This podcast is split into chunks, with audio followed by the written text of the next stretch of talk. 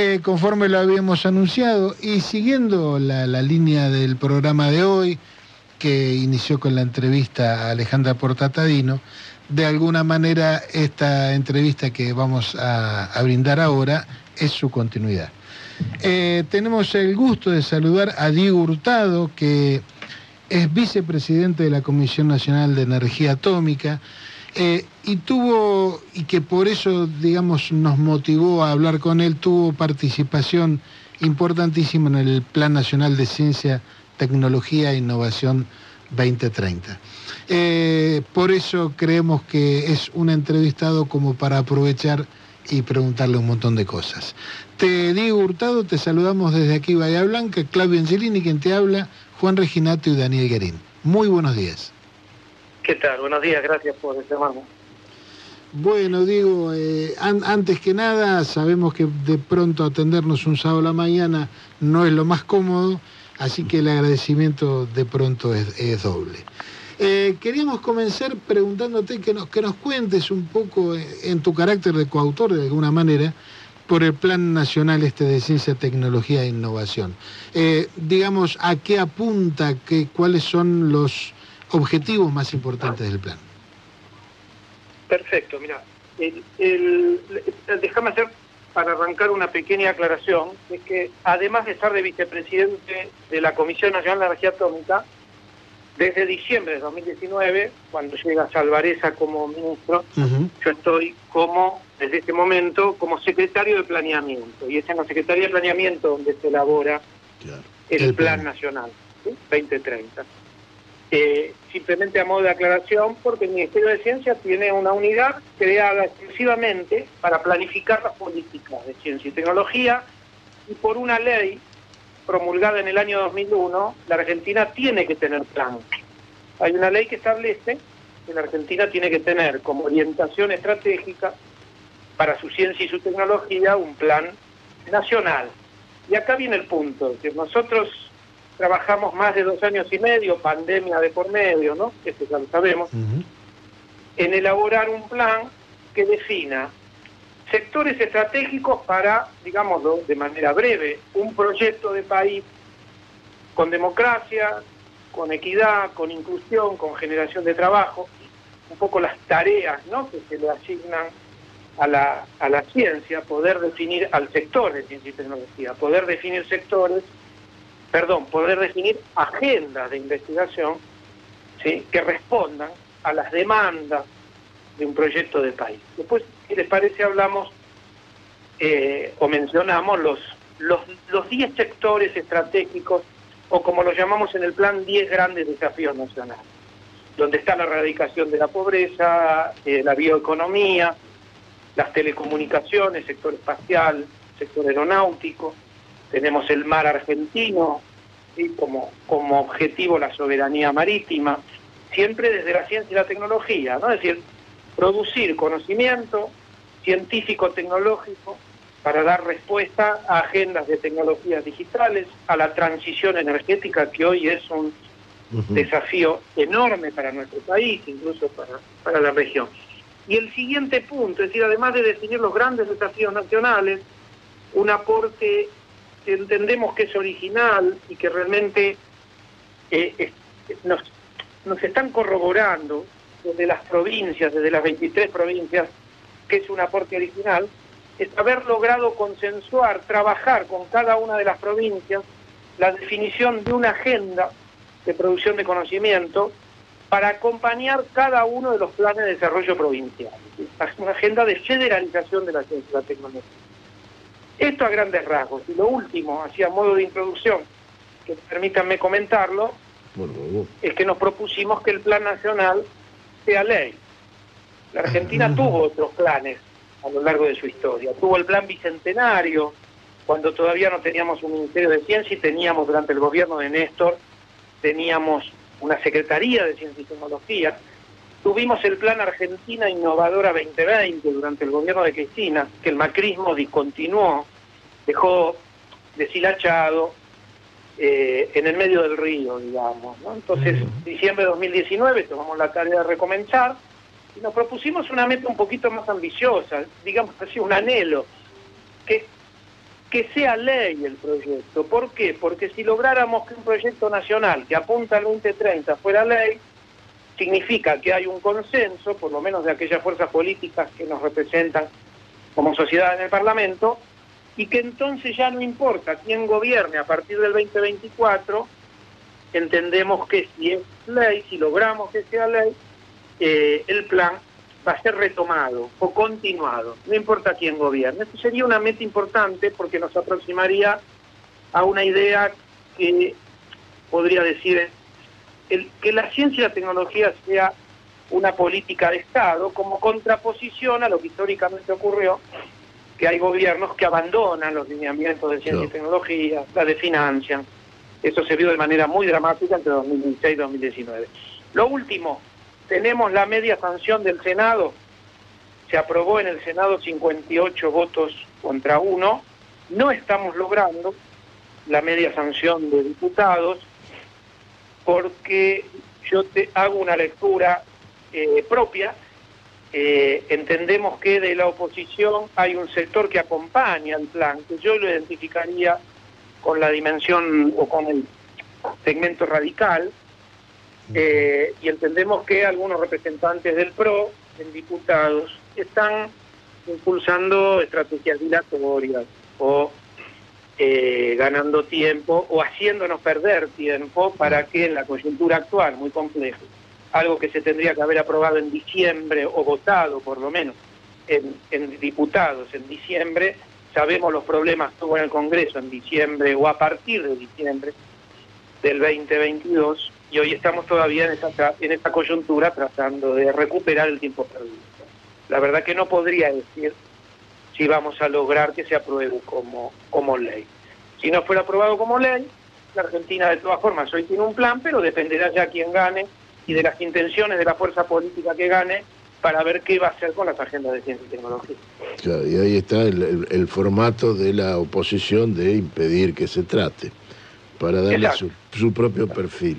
Eh, Alejandro, eh, eh, Diego, Daniel Guerín lo saluda. Allí hubo en nuestra historia un varios de, un, un, devenir extraño, divergente y luego convergente. La dictadura creó abundantes institutos, pero los separó de las universidades. Eh, lo que estamos viendo en este plan nacional y el acuerdo con las provincias, y esta es la pregunta, hay, los institutos están íntimamente relacionados con las universidades, se revirtió aquel proyecto de la dictadura de, achicar universidades y crear institutos? Que, es una observación excelente la que hace. Déjame hacer un breve, una breve introducción más de tipo histórico. Hay una tesis doctoral Ah. de una investigadora de CONICET, Fabiana Beckerman, que publicó el libro de su tesis doctoral, que trata justamente de esto que vos comentás, como la dictadura, que identificaba los, focos, así hablaban ellos, de subversión del enemigo interno en las fábricas y en las universidades. Y las políticas de terrorismo de Estado en algún punto se orientaron eh, hacia esos o contra esos focos. Eh, como parte de esa concepción que viene de la doctrina de la seguridad nacional que tanto daño le hizo a América Latina durante la década de los 60 y los 70, nuestro país deja como herencia un genocidio y una ciencia en ruinas, una meta fue separar al CONICET, para debilitar a las universidades, separar los institutos de CONICET o directamente al CONICET de su meta inicial. Cuando el CONICET es creado en el año 58 tenía entre sus objetivos fortalecer, o probablemente como su principal objetivo, fortalecer la investigación en las universidades. Esto está muy bien lo que vos señalás, efectivamente es un proceso traumático dramático, cómo se empiezan a crear institutos, además bajo una lógica autoritaria, ¿no? Es decir, con todo lo que conlleva crear institutos, poner como grandes mandarines a los directores de institutos, desconectado del mundo académico universitario donde se forman los profesionales, las científicas, científicos que necesita nuestro país, financiar con un crédito BID al, al CONICET para llevar adelante esta ruptura y por otro lado desfinanciar a las universidades. Bueno, dicho esto, y ahí paso a, lo que vos consultabas, todo el alfonsinismo eh, y durante el periodo, el ciclo de gobierno de Néstor y Cristina, se hizo un esfuerzo importante de recomposición de vínculos del CONICET con el resto del sector académico, universitario, pero no solo con las universidades, también el CONICET como madre nodriza, ¿no? De formación de recursos humanos, de definición de agendas abarcadoras de muchas de las demandas. Fijémonos, por ejemplo, en la pandemia, la respuesta que tuvo nuestro país desde la ciencia y la tecnología tuvo muy, mucho que ver, muy vinculado. Ahora, en concreto yo respondería a tu pregunta, el proceso de recomposición fue lento, sigue en curso, pero hasta donde yo interpreto, el CONICET hoy es una institución que se está reorientando. Eso se vio muy claro, se veía muy claro al año 2015, durante todo el proceso 2003-2015, donde la ciencia y la tecnología tomaron un protagonismo enorme. Todavía hoy nos falta hacer la, síntesis, un poco la evaluación de lo que ocurrió entre 2003 y 2015, que fue enorme. Yo digo, fue lo mejor que le pasó a la ciencia y la tecnología desde 1810 en ese sentido, desde el 2019, desde diciembre del 2019 se retoma esa dirección. Y entonces hoy vemos un CONICET muy involucrado con la vinculación tecnológica.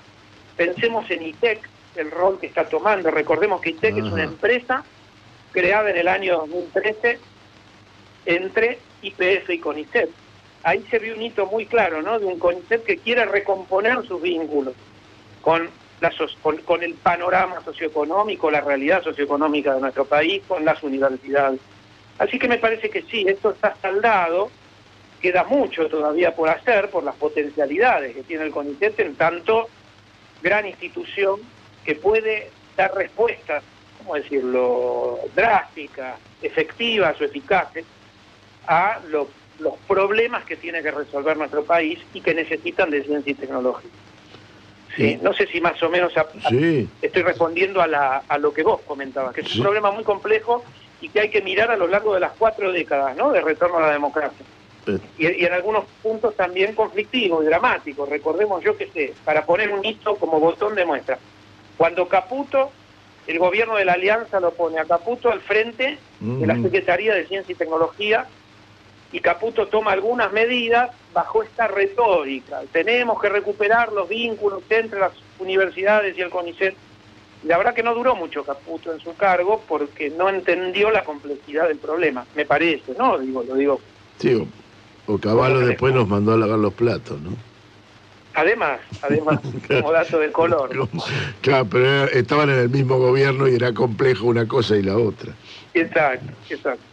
Eh, y una, una última en esta etapa de mi parte. Ahí hiciste referencia a 10 temas más o menos que tratabas y hay uno dedicado que lo nombraste al, océano, al mar, no recuerdo bien. Eh, ¿Eso sería el, el, programa de Pampa Azul? Exacto, Pampa Azul está en el núcleo. No es solo Pampa Azul, pero se puede pensar que Pampa Azul, el programa Pampa Azul, que nuclea a seis, siete ministerios, con la conducción del Ministerio de Ciencia y Tecnología, o el liderazgo, digamos, del Ministerio de Ciencia y Tecnología, eh, alrededor del programa Pampa Azul se articulan las agendas. Pensemos que las agendas que definen el plan para el gran desafío que llamamos soberanía marítima o fortalecimiento de la soberanía marítima incluye producción de conocimiento sobre nuestros mares, incluido el suelo marino. Y ahí tenemos todo el tema de la geología, tener buques para investigación, pero además también el estudio de las potencialidades económicas del mar argentino para ver de qué manera esa potencialidad económica se puede explotar de manera sostenible, sustentable. Veamos, por ejemplo, hoy las controversias que tenemos alrededor del petróleo offshore. Eh, es algo que nuestro país necesita poder explotar, pero también lo necesita hacer de manera sostenible, con el menor impacto sobre los ecosistemas marítimos en este caso. Y finalmente también la industria naval, algo de lo que nuestro país supo, digo, impulsar, un sector, quiero decir, de la industria. Hoy tenemos Río Santiago, Tandanor, quiero decir, ahí hay un conocimiento, un saber acumulado industrial, tecnológico, que necesitamos potenciar. Te comentamos, eh, digo, que hace escasa media hora ah, tuvimos la oportunidad de hablar con eh, el presidente de Tandanor. Eh, o sea que mira, mira qué, qué coherente que ha resultado este programa de hoy que hacemos todos Y no nos pusimos de acuerdo. Y no nos pusimos de acuerdo. Pero digo, eso da la pauta de que hay una, una línea que seguir cuando hablamos de desarrollo nacional, ¿verdad? Exacto, mira, permitime tomar esta observación tuya para hacer un, una, no una aclaración, para contar cómo fue que trabajamos en el plan, porque lo importante, a mi juicio, del plan fue la metodología. Es decir, si vos me dijeras, bueno, pero ¿qué es esto de hacer un plan? Bueno, significa un proceso de construcción concertada a escala nacional de definición de los principales sectores y problemas que debemos resolver desde la ciencia y la tecnología. Y eso supuso trabajar con cada uno de los sectores de ciencia y tecnología de cada provincia, pero también con cada uno de los ministerios. Entonces, respecto a esto que vos decías, si vos vas al plan eh, Argentina Productiva 2030, que, que se empezó a definir cuando existía el Ministerio de la Producción, que hoy es Secretaría de la Producción, van a encontrar muchísimas convergencias con el plan eh, de Ciencia, Tecnología e Innovación 2030 de nuestro ministerio, porque lo trabajamos en conjunto.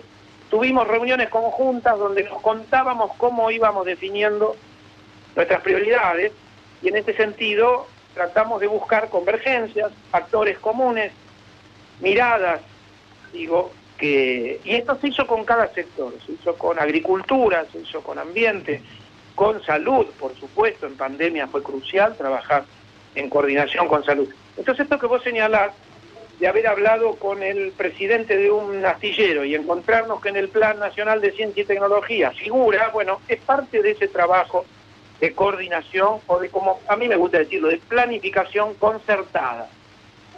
Claro, y que aventa definitivamente esa idea que por ahí mucha gente tiene de la ciencia como algo despegado de la realidad, despegado de la realidad económica del país es, ahí hay una ideología, herencia, podríamos decirlo así, de la dependencia cultural, ¿no? Que tenemos que superar, donde en general la mirada peronista, por ejemplo, plasmada en el segundo plan quinquenal, o plasmada en una institución como la Comisión Nacional de Energía Atómica o el Instituto Antártico, que fueron creaciones del primer peronismo, me parece que van justamente a contracorriente de esta mirada de una ciencia de calidad, con estándares internacionales, lo cual está muy bien y es necesario, pero no alcanza. Claro. Necesitamos, además de tener ciencia de calidad y con estándares internacionales, una mirada muy enfocada en nuestra realidad, porque esta es la tarea, la función que el Estado argentino y que la democracia argentina le asigna a la ciencia, trabajar para el bienestar de sus ciudadanos sus ciudadanas. Hoy las agendas son de generación de trabajo, eh, si es posible con creciente calificación, en condiciones dignas, con valor agregado en la producción, digo, etcétera, etcétera. ¿no? Seguro. Eh, perdóname, digo, en orden a eso, nosotros leímos la, tu columna del domingo pasado en el Cuete de la Luna, eh, titulada Vocación de volver a ser Potosí. Sí. Y vos ahí hablas, y me, parece muy interesante traerlo a, la entrevista, del papel del sector privado en, la política de investigación más desarrollo. Y ese es un planteo muy interesante. Quisiera que lo desarrolles un poco. Claro, exacto. Por una, una de, la, de los talones de Aquiles de la, de la ciencia argentina y también en América Latina tiene que ver con un sector empresarial que genera ingresos suficientes o excedentes suficientes como para pensar que deben invertir en investigación y desarrollo, como ocurre en las economías avanzadas, pero que en la Argentina no lo hacen. Y entonces, incluso, me, me paro en un lugar extremo, pero que es didáctico, tenemos grandes empresas o referentes de grandes empresas que hablan del futuro, de que la Argentina tiene que entrar al mundo, de que necesitan mayor productividad y que la macroeconomía no acompaña, etcétera, etcétera, pero la tarea que tienen ellos, que es elemental, es la de generar condiciones para mejorar esa productividad, que es invertir en conocimiento. Cuando hablamos de sociedad de conocimiento, hablamos de esto, no invierten, y en muchos casos no solo no invierten, sino que fugan o juegan el juego de la especulación financiera. Dicho esto, como caso extremo, digamos que hay ejemplos muy virtuosos de empresarios y empresas nacionales, empresarias, empresarios, que tienen muy claro lo que necesita nuestro país y quieren jugar a maximizar ganancias, pero alineándose con un proyecto de país, pero digámoslo también con toda claridad, no es la parte más dinámica del empresariado argentino, que es donde está necesitando nuestro país el apoyo y la inversión. Y tampoco hablamos de que las pymes tienen que invertir en investigación y desarrollo. Las pymes hay que apoyarlas desde el Estado, hay que generarle incentivos, formas de que incorporen conocimiento para mejorar sus procesos, para mejorar sus productos. Pero digo, por eso acá hay que segmentar, si no caemos en generalizaciones injustas. hay un sector pequeño de empresas nacionales que hoy están activamente incorporando conocimiento, tratando de generar condiciones de, mejora de la productividad que no sea bajando el salario. ¿no? Uno lo escucha a un empresario en este sentido, de este perfil típico, que es el propio Mauricio Macri, que entiende que la productividad es el salario y como él lo repitió varias veces, porque el salario es un costo más. Bueno, no, el salario no es un costo más. Es algo más que un costo, eh, ¿no? Entonces, cierro con esto, uno puede mejorar la productividad, el valor agregado de la producción, pensando en exportar mayor valor agregado, porque con exportar soja no alcanza, necesitamos de la soja, necesitamos del agro, pero no alcanza para un país con equidad o con mayor equidad y con inclusión. Ahí es donde aparece el factor conocimiento y, y tecnología. Cuando dice conocimiento, también conocimiento en las capacidades organizacionales, en entender estrategias de comercialización. Ahí también hay conocimiento científico necesario. Y por supuesto, el factor tecnológico. Y ahí es donde me parece que la manera de pensar en mejorar productos, mejorar procesos, mejorar productividad, eh, supone mayor tecnología para no hacerlo a costa de la calidad del empleo, a costa del salario. Los salarios pueden crecer con la productividad y además incorpora conocimiento. Pues les digo que escuchándote me surge la reflexión, sin tener datos que lo corroboren, pero estoy seguro que aquellos empresarios que se manifiestan más reiteradamente en contra del Estado son los que más utilizan la investigación que está a cargo del Estado. Indudablemente, porque la ciencia y la tecnología hoy es del Estado. Es decir, la gran inversión, hay una inversión privada, por eso digo no quiero ser injusto, pero es una proporción mínima, ínfima, cuando uno lo compara con la inversión privada, empresarial, en otros países donde la economía funciona, o donde nosotros, o, países que nosotros tomamos como ejemplo. Alemania, Japón, Estados Unidos, digo, algunos países emergentes, el rol que la ciencia y la tecnología hoy juegan en la emergencia del este asiático, no solo de China, detrás de China ya vimos surgir a Corea, a Taiwán, ahí la ciencia y la tecnología son factores cruciales y la inversión privada juega un rol fundamental. es cierto que el Estado tiene que jugar un rol importante en, en generar estrategias de asociatividad público-privada, en incentivar al sector privado a invertir, pero eso está ocurriendo en la Argentina. Hay instrumentos, hay incentivos, y como vos bien señalabas, en general eh, uno ve un sector privado que le reclama al Estado Podría hablarte del sector farmacéutico, algunos, algunos conflictos años 2010, 2011, cuando surge la política de producción pública de medicamentos, y el sector privado no quiere apoyar porque dicen que es competencia desleal. ¿Por qué el Estado va a financiar al sector público farmacéutico? Y la respuesta era ahí porque ustedes no invierten en investigación y desarrollo. Ojo, es un sector muy dinámico el farmacéutico, que genera divisas que nuestro país necesita y ahí es donde surge esta necesidad de asociarse Estado y sector privado, porque tenemos un sector privado que no invierte en investigación y desarrollo. Eh, entonces, esa investigación y desarrollo la puede hacer el Estado, pero necesita inversión privada. Eh, y, no solo, y, genera divisas, pero paga royalty para desarrollar eso, es decir, es una, una plataforma de... Es la ecuación hoy, ¿no?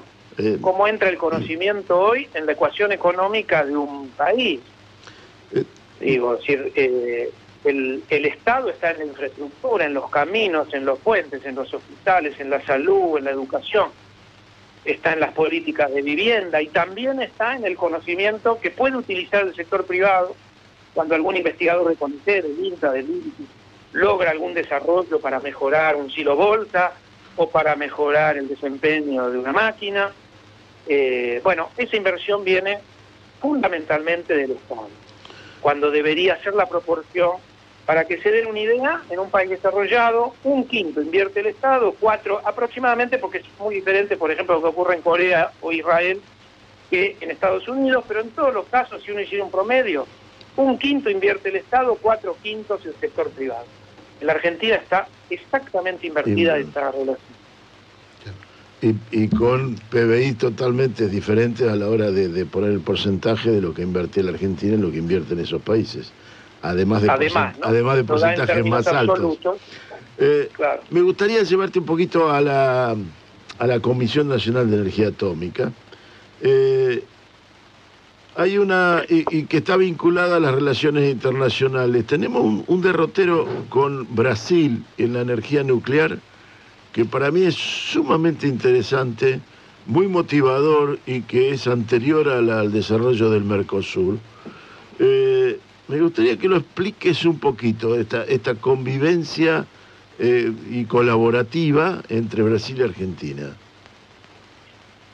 Eh, es un tema, ¿cómo decirlo? Para mí deslumbrante, como la Argentina y Brasil, respondiendo por separado a presiones de las potencias o de los países potencias nucleares, con el liderazgo de Estados Unidos, presionando por un lado a Brasil, presionando por otro lado a la Argentina, estoy hablando ya desde la década de los 60, ¿no? desde 1960, países, eh, perdón, Argentina y Brasil concibiéndose como países competidores, rivales, sobre todo, o una de las áreas del área nuclear, y cómo Brasil y Argentina inician un proceso gradual, lento, de acercamiento, de coordinación de posiciones, que arranca en los 60, que tiene una cumbre, un hito con Alfonsín, Raúl Alfonsín y José Sarney como presidente de Brasil en la cumbre de Foz de Iguazú del año 87,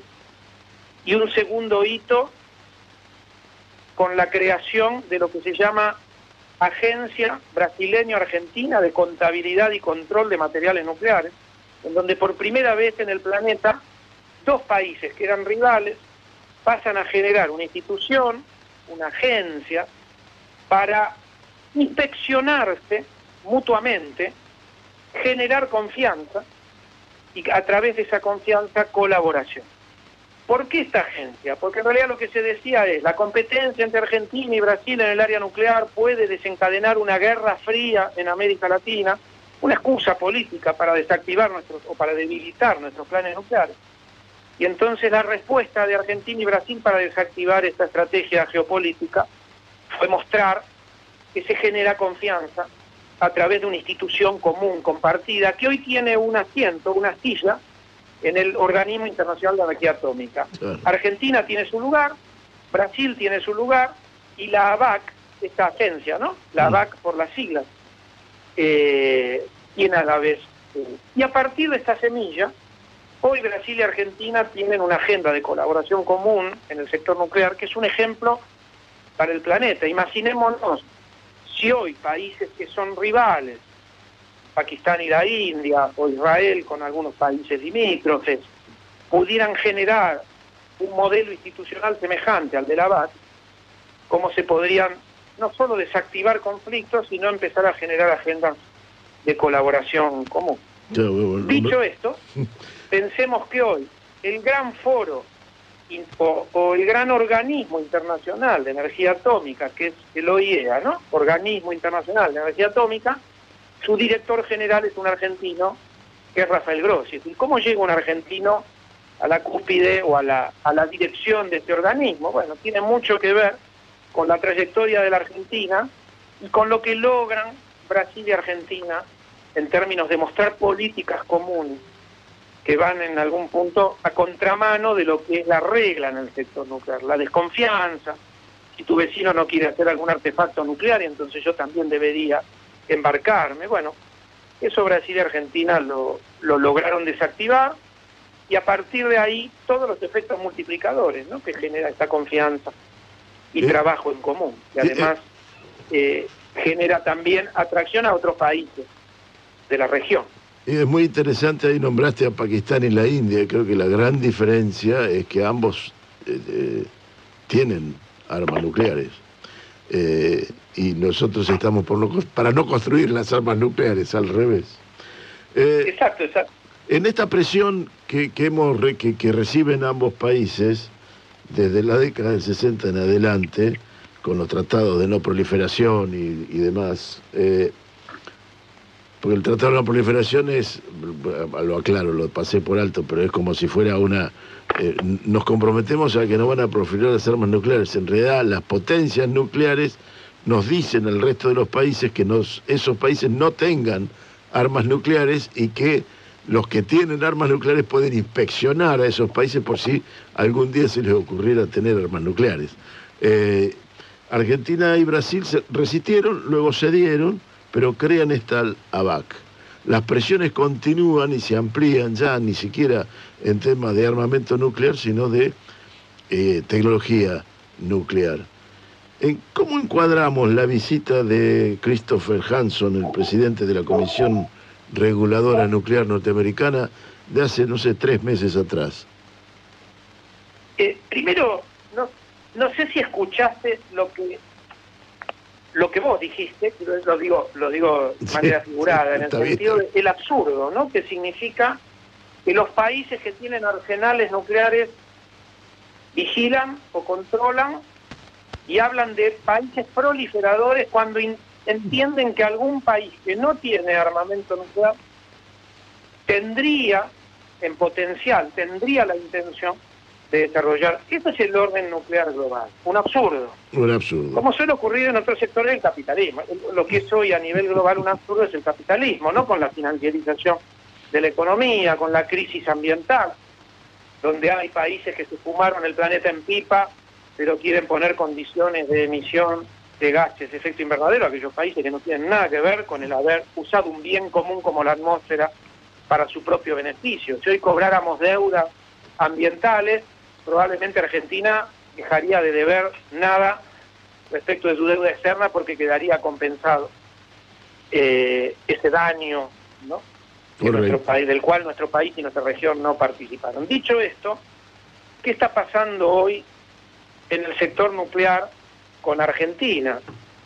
Eh, el, problema, para llamarlo de alguna forma, arranca cuando empezamos a acordar con China la compra de dos centrales de potencia. Es decir, las centrales de potencia son las que producen electricidad a partir de energía atómica.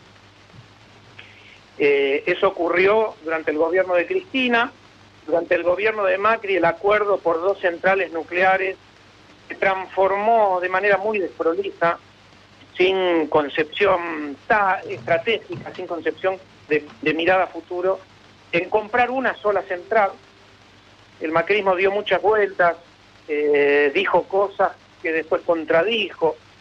Vuelve un gobierno nacional y popular y quiere volver a retomar el acuerdo con China. Tenemos el acuerdo de una sola central, heredada del gobierno de Macri, eh, y ahí es donde empiezan los problemas de visitas de delegaciones de funcionarias, funcionarios de Estados Unidos, o dichos de funcionarios o funcionarias como la jefa del Comando Sur, eh, que claramente dejan, eh, ¿cómo decirlo?, dejan traslucir o muestran la intención de bloquear cualquier intento de que la Argentina compre tecnología nuclear a China. Desde, desde manifestaciones descaradas de funcionarios, funcionarias, que le afirman a funcionarios y funcionarias argentinos que, que, la, que la tecnología china es peligrosa, como si la Argentina no tuviera sus propias capacidades para evaluar lo que está comprando. Eh, y cuando hablo de evaluaciones, hablo de capacidades muy sofisticadas, por eso yo decía, hoy el director general del Organismo Internacional de Energía Atómica es argentino. Eso no es gratis, no, se llega ahí por casualidad. La Argentina tiene su propia competencia. Eh, y la verdad que nuestra, nuestro país tuvo una, una actitud muy, muy laxa frente a esas manifestaciones de injerencia alevosa. Deberíamos haber hecho algún tipo de, eh, ¿cómo decirlo?, de, respuesta, de plantar una posición clara de nuestro país, mostrar intenciones de uso pacífico de la energía nuclear. Acá no hay nada para ocultar. Es simplemente la elección de una tecnología para producir electricidad además es una tecnología limpia, que es de las que menos emiten junto con la energía eólica, eh, emiten gases de efecto invernadero. Y sin embargo, lo que estamos viendo, o lo que vimos a lo largo del 2022, fue un proceso creciente de presiones para bloquear esta agenda. Viaja nuestro ministro de Economía a China y para aquellos que estamos en el sector nuclear, nos decepciona enterarnos que en esa agenda, creo, por lo menos en la versión que yo tengo, eh, me puedo estar equivocando y ojalá me esté equivocando, pero hasta donde yo sé, no estuvo en la agenda de nuestro ministro de Economía la, la compra de la central nuclear a China. Algo que se viene dilatando desde febrero del 2022, cuando nuestro presidente de la Nación viajó a Beijing y firmó el acuerdo por el cual se iniciaba el proceso de compra. Llevamos ya año y medio de atraso y no entendemos muy bien qué pasa, no circula información clara y yo entiendo que eso se debe a las presiones concretas, claras, que están a la vista, con una lectura un poquito fina, ¿no? Para interpretar dichos y visitas, insistencias en algunas expresiones, que claramente los Estados Unidos está presionando a nuestro gobierno para que no haga esa compra. Por supuesto. Bueno, digo, eh, te agradecemos enormemente la gentileza que has tenido, el tiempo que nos has dedicado. Y bueno, si alguna vez estás por Bahía Blanca por alguna cuestión, esperamos tenerte presencialmente aquí en el piso. Y por ahora te decimos muchísimas gracias y hasta pronto.